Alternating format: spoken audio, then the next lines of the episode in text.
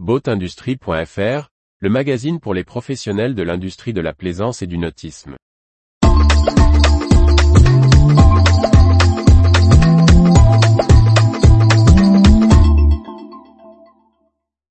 Osmosun, des unités de dessalement autonomes pour les ports. Rédacteur en chef. La société G&G Boatwash est devenue distributrice des désalinisateurs Osmosun.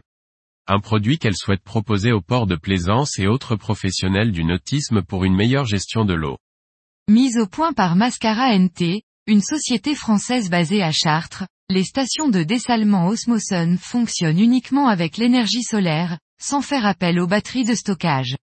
Grâce à leur technologie brevetée, ces unités peuvent lisser la production d'eau douce dans la journée et limiter les variations de débit et de pression dans la membrane et autres coups de bélier, à l'aide d'un accumulateur d'énergie hydraulique, pour garantir qualité et préservation du matériel.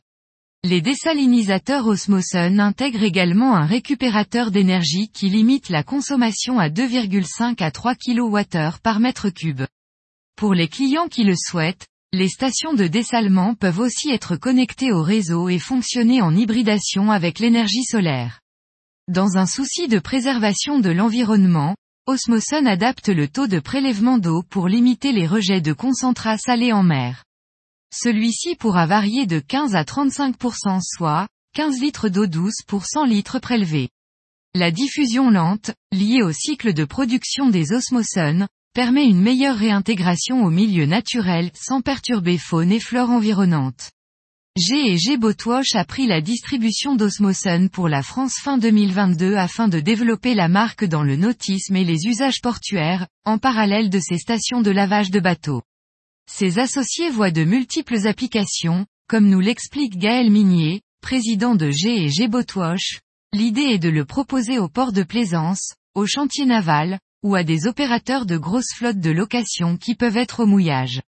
Cela permet de produire de l'eau douce sans avoir besoin de parc batterie ou de connexion au réseau, on peut envisager différentes applications, l'alimentation des pontons pour l'approvisionnement des bateaux en eau, l'alimentation des pontons pour le lavage et le rinçage des ponts de bateaux à flot et des pontons eux-mêmes, la mise à disposition d'eau potable pour les usagers du port, l'alimentation des sanitaires, des aires de mécanique et de carénage, l'arrosage. À l'heure des restrictions d'eau, la technologie a de quoi inspirer les opérateurs. Retrouvez toute l'actualité pour les professionnels de l'industrie de la plaisance sur le site boatindustrie.fr et n'oubliez pas de laisser 5 étoiles sur votre plateforme de podcast.